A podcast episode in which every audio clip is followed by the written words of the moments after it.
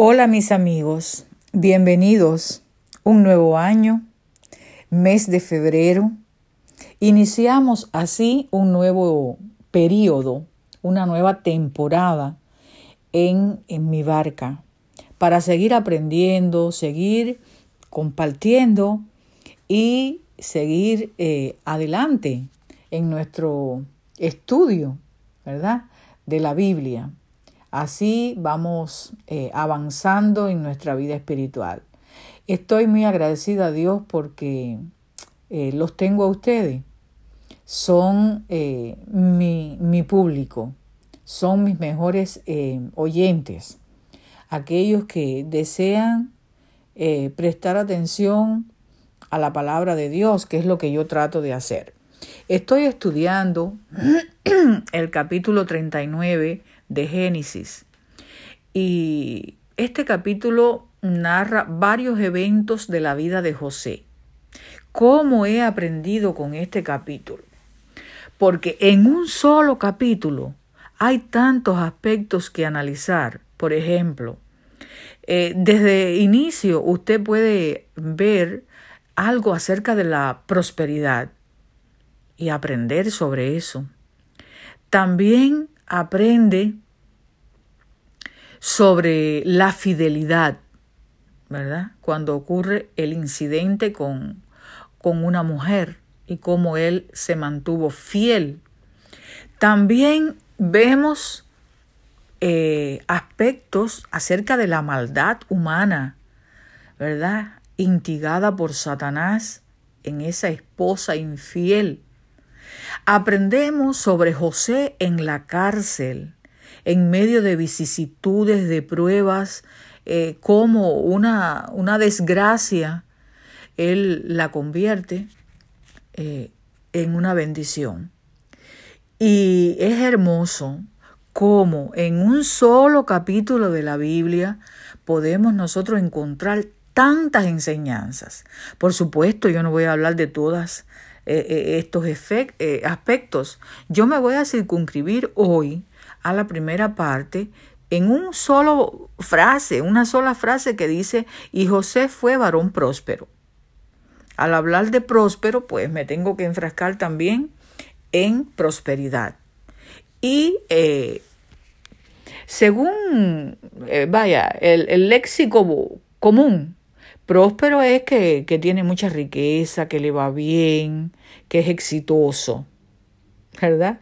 Según la Real Academia, también se le añaden eso mismo, pero se le añaden otros adjetivos, como por ejemplo, se añade eh, desarrollado, opulento, pujante, triunfante, venturoso, eh, que es afortunado, Ahora, a mí me interesa mucho para este episodio el, significado de próspero según la Biblia.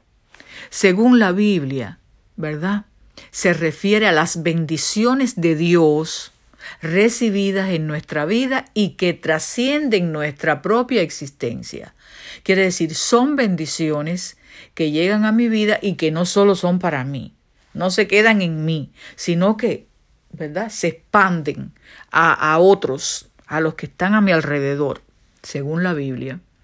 También dice que no significa dinero o riqueza mundana, no necesariamente, aunque puedes tenerlo.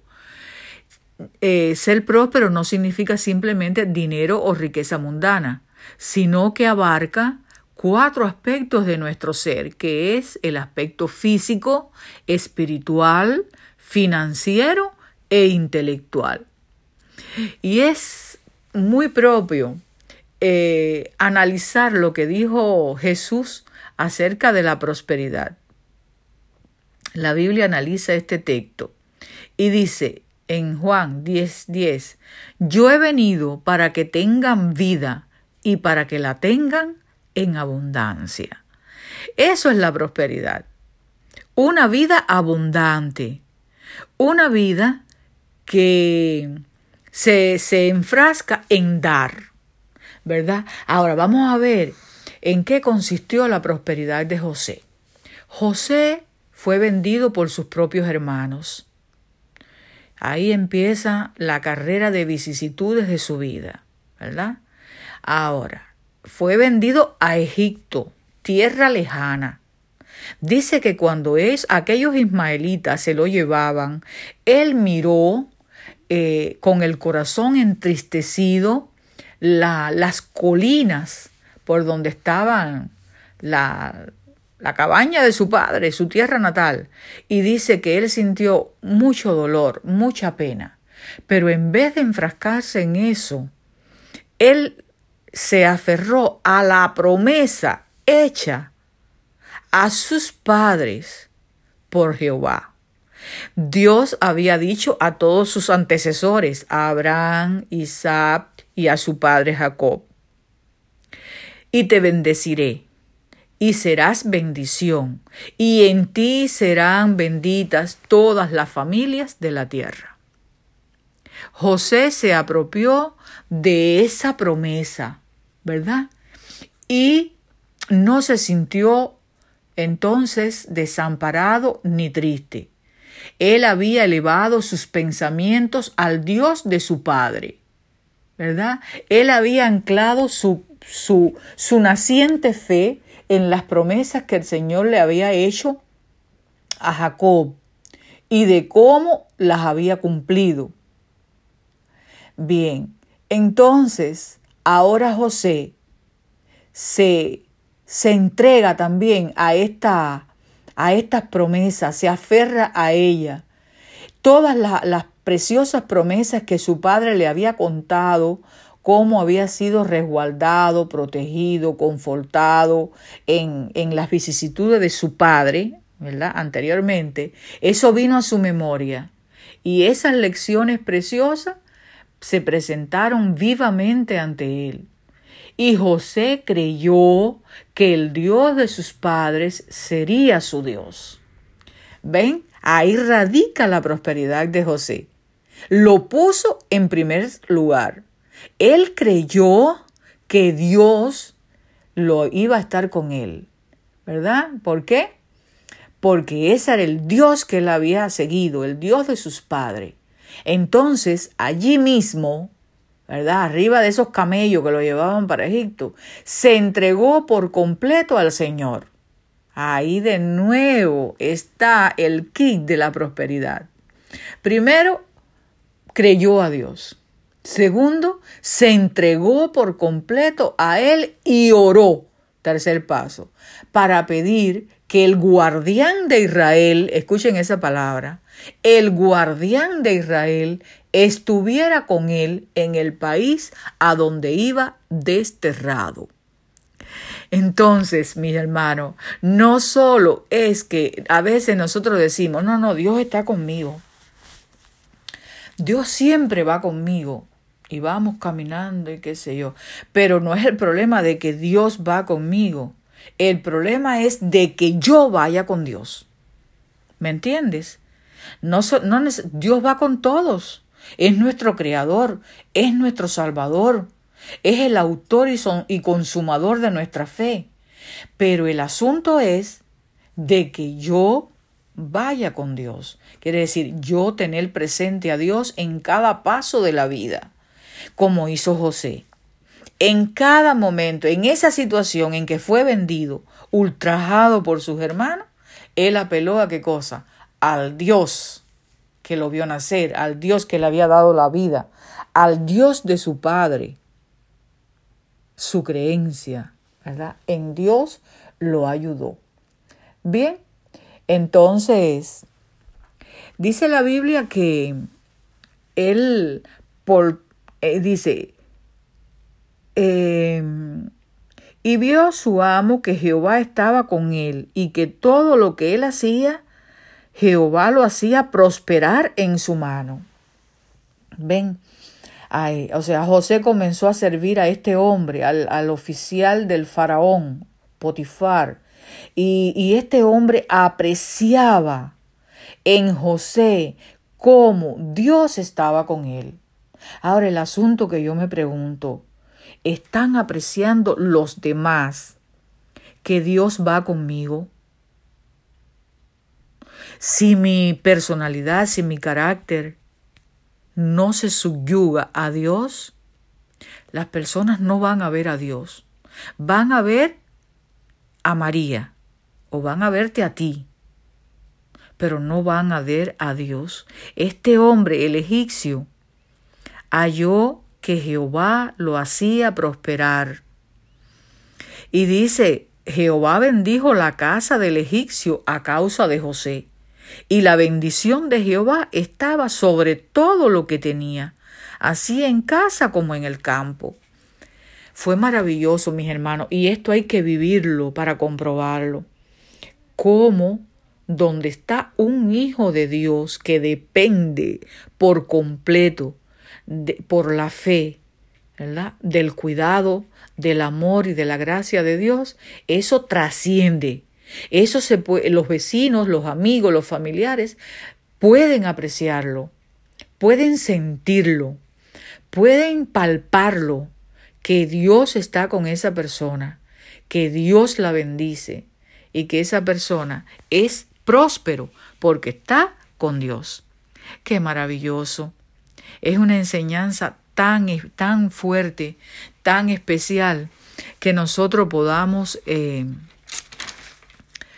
mm, sacar lección para nosotros, porque Dios, eh, cuando yo estudiaba este tema, yo dije, un momento, Señor, tú estás conmigo, pero yo estoy contigo.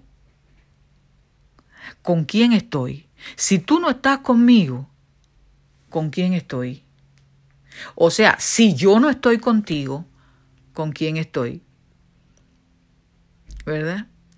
Eh, ustedes saben que Satanás trabaja para que nosotros no seamos súbditos de Dios, sino sus propios súbditos.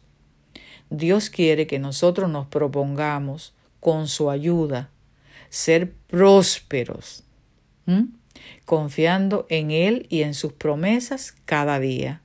Ese es el objetivo que me propuse en este, en este episodio, eh, animarnos todos a que nosotros examinemos nuestra vida y eh, veamos eh, si son, realmente estamos disfrutando de la conexión con Dios que nos trae verdadera prosperidad.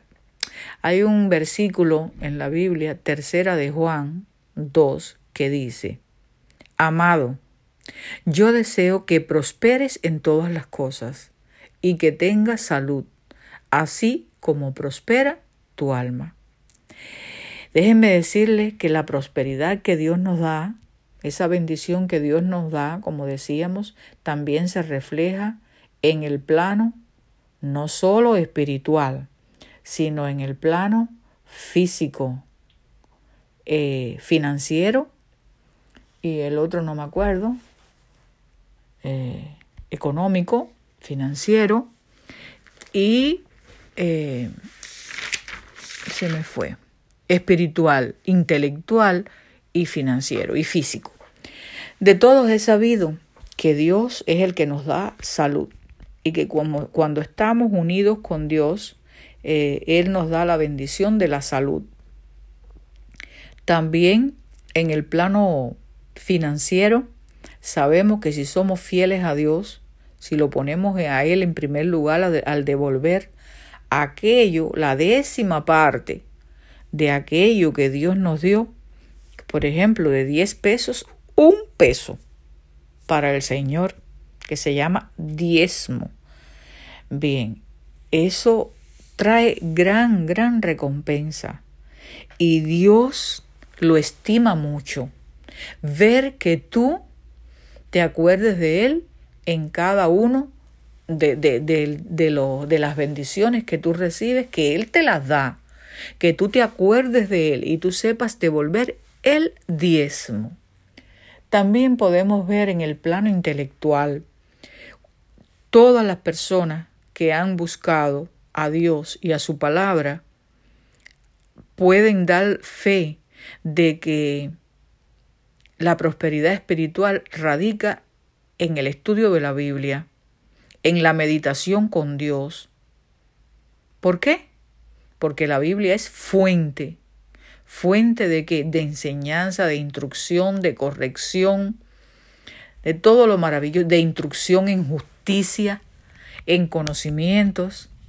Quiere decir, estudiar el tema de la salvación en la Biblia y comenzar a estudiar la Biblia es un enriquecimiento espiritual, físico, mental y también intelectual. Sí, mis hermanos, es la única manera de ser verdaderamente prósperos.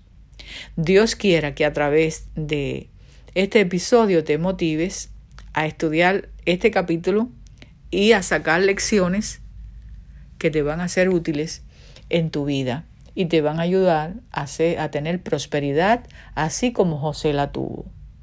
Gracias y nos vemos en un nuevo episodio.